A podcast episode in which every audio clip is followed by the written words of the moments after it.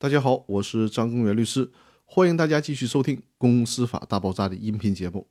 今天和大家聊一个话题，是清算人和清算义务人的区别。法人的清算工作是由清算组来实施的，清算组又叫做清算人。但是需要注意，清算人和清算义务人的概念不是完全相同的。清算人是根据法律规定，或者是清算主体选任或者法院指定具体负责清算工作的主体，主要负责执行清算方面的事务，对外代表清算中的法人；而清算义务人是基于法律关系，在法人解散的时候，对法人具有及时清算的义务。如果没有及时清算，就要承担赔偿责任的人。清算义务人有可能进入清算组，成为清算组的成员，但。不必然成为清算组的成员。比如说，公司法的第一百八十三条就规定，在清算事由出现之日起十五日内，成立清算组进行清算。如果迟迟没有成立，那么债权人就可以到法院申请法院来指定有关人员组成清算组进行清算。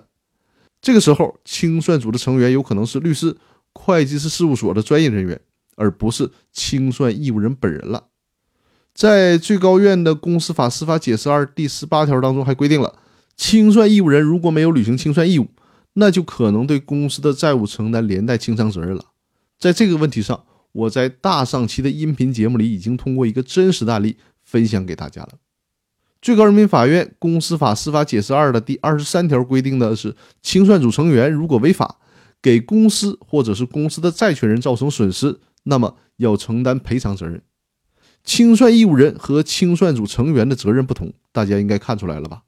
清算义务人的责任要大，因为清算义务人如果没有履行清算义务，那么承担的很可能是公司全部债务的连带清偿责任。因为公司法司法解释二第十八条第二款的规定是，因为没有及时清算，导致公司主要财产、账册、重要文件等灭失，无法进行清算，那么。清算人要对公司的全部债务承担连带责任，这个责任可是巨大的。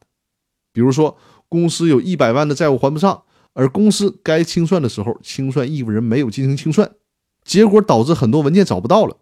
也弄不清楚公司还剩余多少财产了。那对不起，清算义务人就得对这一百万的债务承担连带的偿还责任，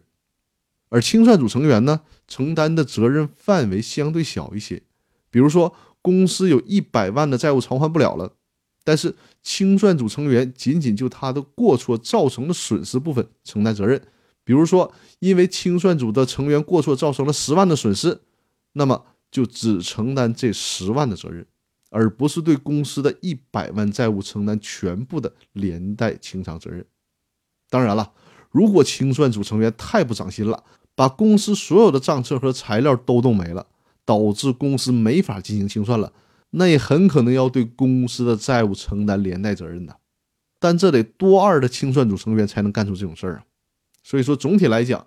清算组成员是要比清算义务人的责任要小一些的。那今天我们的这期节目就主要和大家强调清算人和清算义务人的区别，以及他们责任承担的大小问题。